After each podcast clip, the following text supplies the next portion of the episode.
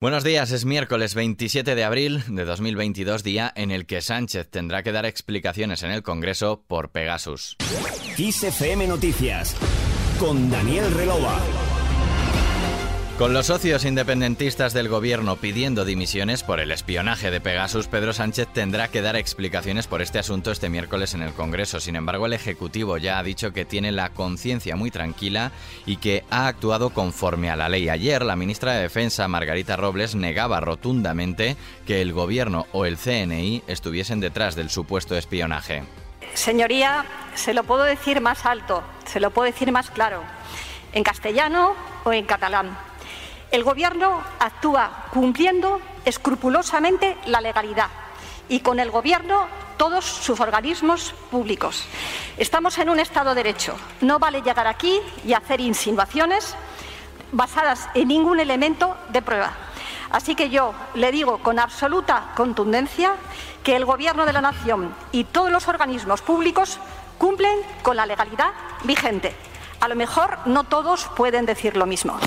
De esta forma respondía Robles en el Pleno del Senado, donde también acusó a Esquerra, Junts y Bildu de frivolidad en sus acusaciones y les instó a acudir a los tribunales. Por otro lado, el Gobierno responderá este miércoles a la oposición en el Pleno del Congreso sobre su estrategia para contener el coste de la electricidad, un plan que incluye el acuerdo recién cerrado entre España y Portugal con Bruselas para limitar durante un año el precio del gas y ayudar así a rebajar la factura eléctrica a los consumidores. Este martes, el jefe del Ejecutivo, Pedro Sánchez, calificó este acuerdo de muy buena noticia en la Cámara Alta.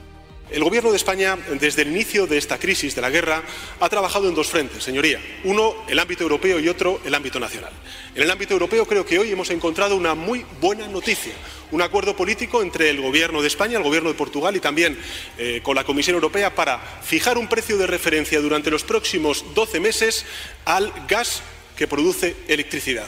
Esto va a ser bueno, señorías, para los consumidores, para las pequeñas y medianas empresas y también para la industria en nuestro país. Sánchez aprovechó por otra parte la pregunta de Esquerra en el Senado sobre el hidrógeno verde para arremeter contra algunos partidos que, según denunció, quieren volver a apostar por las energías nucleares. Yo lamento el que haya partidos políticos, y no le miro a usted, miro más a la bancada de la derecha, que vuelvan a apostar por las energías nucleares, que vuelvan a apostar por reabrir las centrales térmicas, cuando en definitiva lo que tenemos que hacer es avanzar hacia un modelo energético mucho más sostenible desde el punto de vista social, económico y también medioambiental.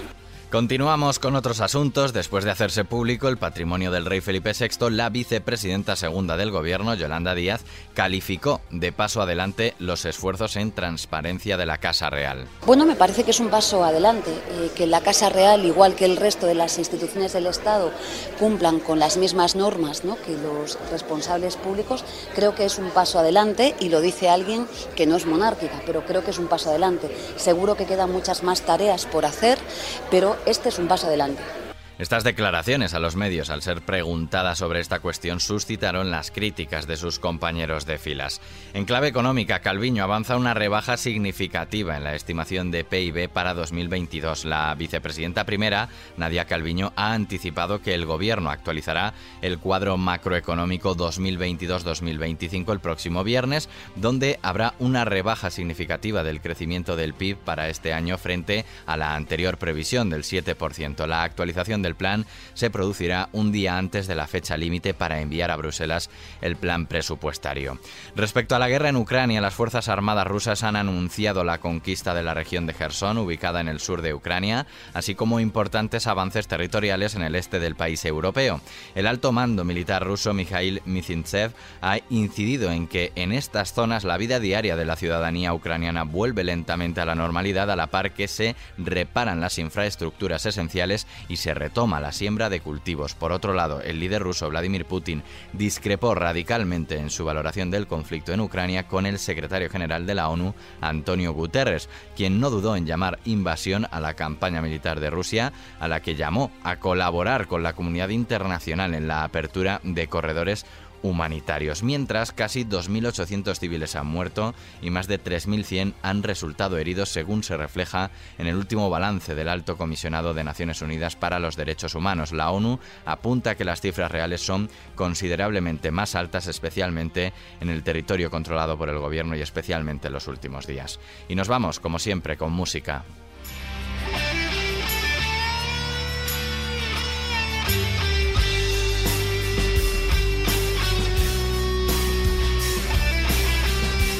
Paul Bonhead Arthurs, quien fuera guitarrista del grupo británico de rock Oasis, ha anunciado este martes a través de su cuenta de Twitter que se retira provisionalmente de los escenarios para recibir tratamiento por un cáncer de amígdalas. Les comunico que me tomaré un descanso de tocar por un tiempo, escribe Arthurs, que hasta ahora participaba en la gira musical de Liam Gallagher, fundador de la icónica banda. En ese mensaje el guitarrista afirma también que la enfermedad es tratable y que pronto empezará el tratamiento. Desde aquí desearle una pronta recuperación a Paul Arthurs. Con él terminamos este podcast de XFM Noticias y la información puntual y actualizada como siempre en los boletines horarios de XFM. Que pases un buen día.